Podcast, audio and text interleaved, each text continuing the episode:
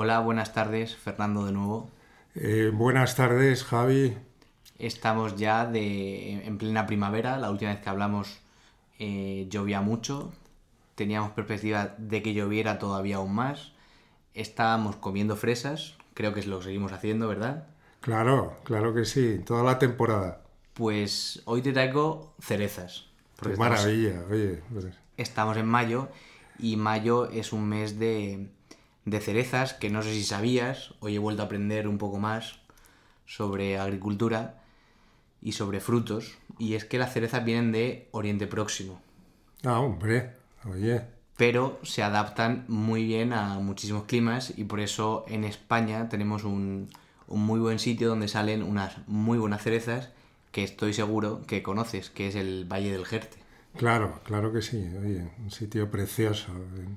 En, esta época, sobre todo. Un, poco antes, diría yo. Pues dejemos las cerezas para luego y también te recomendaré una, esta vez una película. Y, y voy con la primera pregunta. Carta del mes. Un rato para entender mejor la actualidad financiera. Un podcast de PPI Gestión con Fernando González Cantero. Está claro que la evolución económica global eh, sigue condicionada por la pandemia y por su evolución.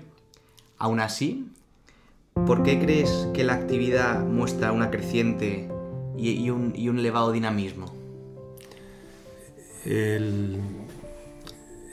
La pandemia, eh, la pandemia ha estado con nosotros eh, todo este tiempo, ¿no?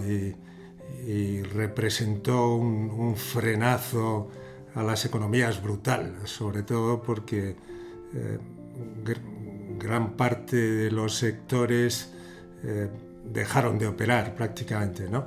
Pero ahora estamos en el otro reverso de la moneda, ¿no? Ahora estamos en, eh, en la salida, ¿eh? la salida de la crisis, ¿no?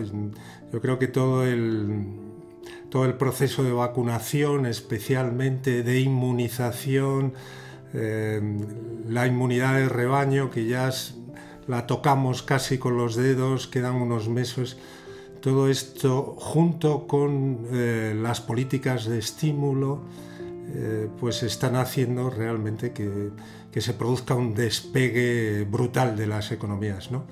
Y quizás la característica eh, particular en esta ocasión es que es un despegue sincronizado.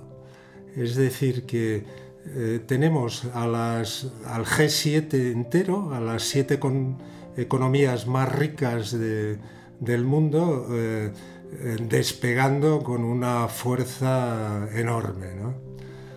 ¿Y podemos atisbar un boom económico como por ejemplo el que hubo después de la Segunda Guerra Mundial?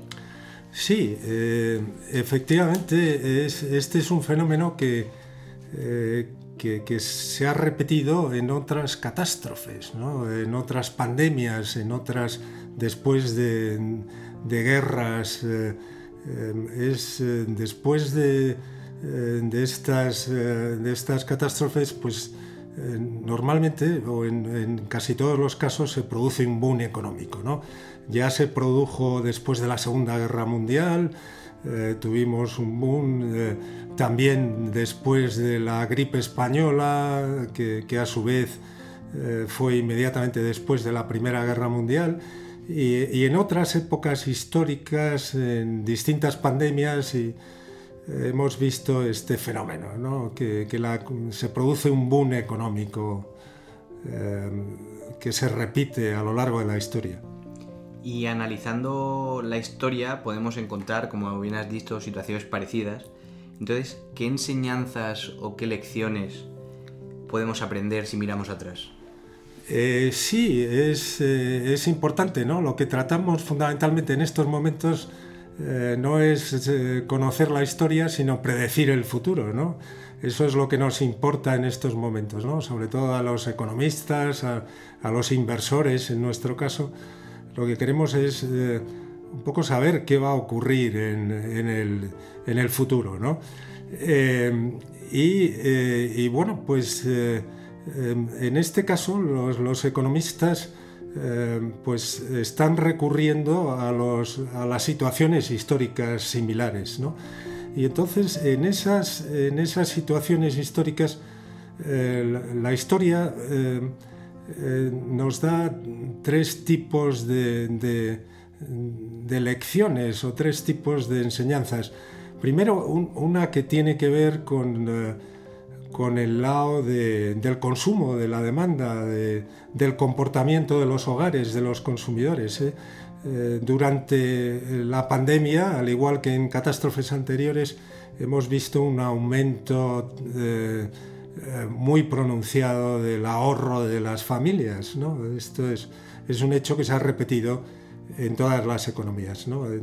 Entonces, una, una de las preguntas que nos hacemos y y una de las preguntas que le, hacemos a la historia es qué hacen las familias con ese dinero que han ahorrado, ¿no? Entonces, hay, distintas eh, opiniones, ¿no? Pero, eh, pero bueno, eh, un análisis, un análisis histórico, especialmente, bueno, lo que hicieron después de la Segunda Guerra Mundial, los hogares americanos, vemos que en realidad no hubo, no hubo un desmadre generalizado, no hubo un, aumento del, despilfarro, del gasto, sino que, que, si bien, si bien eh, eh, los hogares, los, eh, las personas aumentan el consumo, sin lugar a dudas, y se reduce la tasa de ahorro, pero, pero con, con, una cierta prudencia y moderación. ¿no?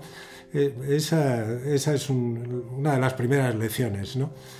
Eh, luego, eh, también la historia, ya desde el, lado de, desde, el lado de la oferta, no desde el lado del consumo, sino desde el lado de la producción, pues también tiene lecciones. es muy curioso y se habla mucho de, bueno, aquí todos los días lo leemos en la prensa, etcétera los cambios que se están produciendo en, la forma de producir, en, la organización de las empresas y, bueno, estos cambios un poco por el lado de la oferta eh, eh, cubren por un lado, digamos, aspectos también personales. Es muy curioso que eh, se ha comprobado también en situaciones anteriores eh, que, después de, catástrofes, de crisis, la gente se hace más emprendedora, más, más que aumenta la creación de empresas. Esto también probablemente tiene que ver con, eh, con la idea de que surgen nuevas necesidades, lógicamente, porque cambian los hábitos de consumo y, entonces pues eh, la gente se decide a emprender más, a crear nuevas empresas y esto es algo que se ha repetido en distintas situaciones en la historia. ¿no? O sea que a nivel, a nivel personal, digamos, nos hacemos más aventureros, más, más emprendedores. De hecho, pues parece ser que después de, eh, de la peste negra en, en, la, en, la, alta edad media, en la... Bueno, pues hay, los europeos nos hicimos más aventureros, ¿no? Eso es, una de las cosas que se comenta, ¿no? Eh, y hay otros ejemplos a lo largo de, distintos periodos en la historia, ¿no? Eh, luego, por otro lado, por otra parte, desde el lado de la oferta, también eh, todo este proceso de la pandemia supone ciertos cambios en las maderas, en las formas de producir, ¿no? Es, es indudable, ¿no? pues quizás eh, determinadas empresas intensivas en mano de obra y que han, han tenido problemas eh, durante la pandemia. Estoy pensando, por ejemplo, en las industrias cárnicas, ¿no?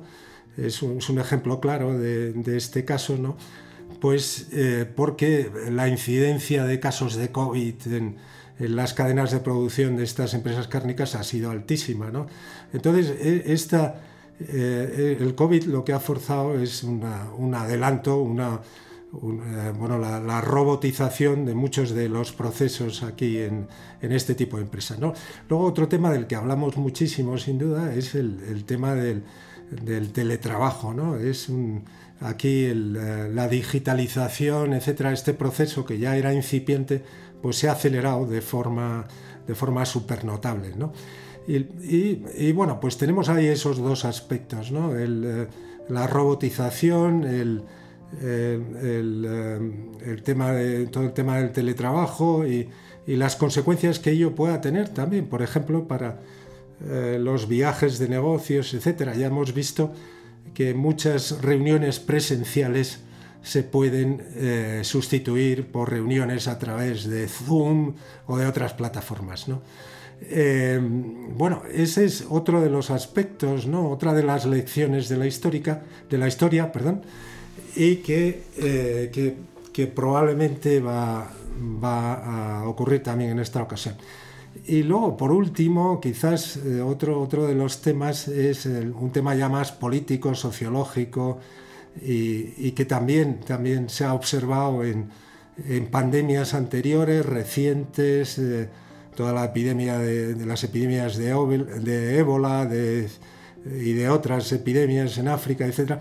Normalmente se produce un, aumento de, la inestabilidad social, política, un aumento de eh, un aumento eh, de, las reivindicaciones sociales, cambios políticos, eh, que, bueno, pueden ser en un sentido o en otro. Aquí, aquí también hemos visto una consecuencia probablemente de la pandemia han sido los resultados de las elecciones en Madrid, ¿no? indudablemente por la buena gestión de un poco de Ayuso, ¿no? O sea, pero hay indudablemente lo que eh, las pandemias, las guerras dejan sectores de la población que son perdedores.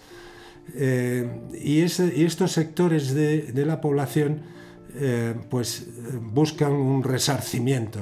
También cambia la opinión pública, ¿no? es muy curioso y eso también se está poniendo de relieve en la actualidad que, que, bueno, pues en, los países occidentales estamos viendo ahora que los políticos dan prioridad al empleo, eh, la política económica dan prioridad al empleo frente a la inflación u otras consideraciones, que se está eh, admitiendo eh, niveles de, déficit público muchísimo más altos que anteriormente. Y luego la propia opinión pública está cambiando también. Hay estudios que muestran que, por ejemplo, en Europa, un estudio reciente, creo que era de eh, tres profesores de la London, de la London School of Economics, que, eh, que parece, han hecho un estudio, parece que en Europa la tolerancia hacia la desigualdad social ha, aumentado. ¿no?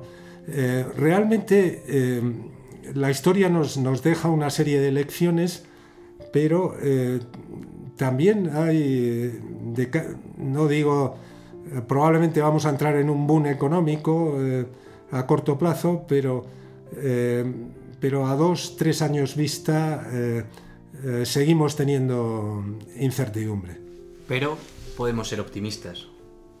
Pero podemos ser optimistas y en, en, muchos aspectos podemos ser optimistas. Yo creo que, por ejemplo, uno de los más claros es eh, es el, eh, bueno, pues la vacunación, ¿no? la, rapidez en, las, las, vacunas, ¿no? en estas nuevas vacunas, con nuevas tecnologías para hacer vacunas. Todo esto es un, salto tecnológico impresionante. ¿no? Y, luego, indudablemente, de toda eh, crisis de estas, también se aprenden muchas cosas. Y, yo creo que esas lecciones están aquí eh, y, son sin duda positivas, ¿no? Pues muchísimas gracias Fernando por tu tiempo, por tus comentarios. Eh, nos despedimos una vez más de, todos ustedes y como te he dicho al principio, recomendándote que comas muchas cerezas, que si ahora podemos, que acaban dentro de una semana acaba el estado de alarma, bueno, en unos días, si podemos ir al Valle del Jerte a visitarlo, también te, invito a ello. Y, a todos, y a ti Fernando, te recomiendo una película que se llama eh, El sabor de las cerezas, que es una película iraní que, es bastante buena, que es un, canto a la vida que en este momento es lo que, es lo que necesitamos. qué maravilla. Oye, pues, pues nada, tomo, tomo tus recomendaciones muy en serio y, y desde luego me parecen muy, muy adecuadas, ¿eh, Javier, y, y, te doy las gracias por tu, por tu entrevista. Nada, a ti y nos vemos con el calor.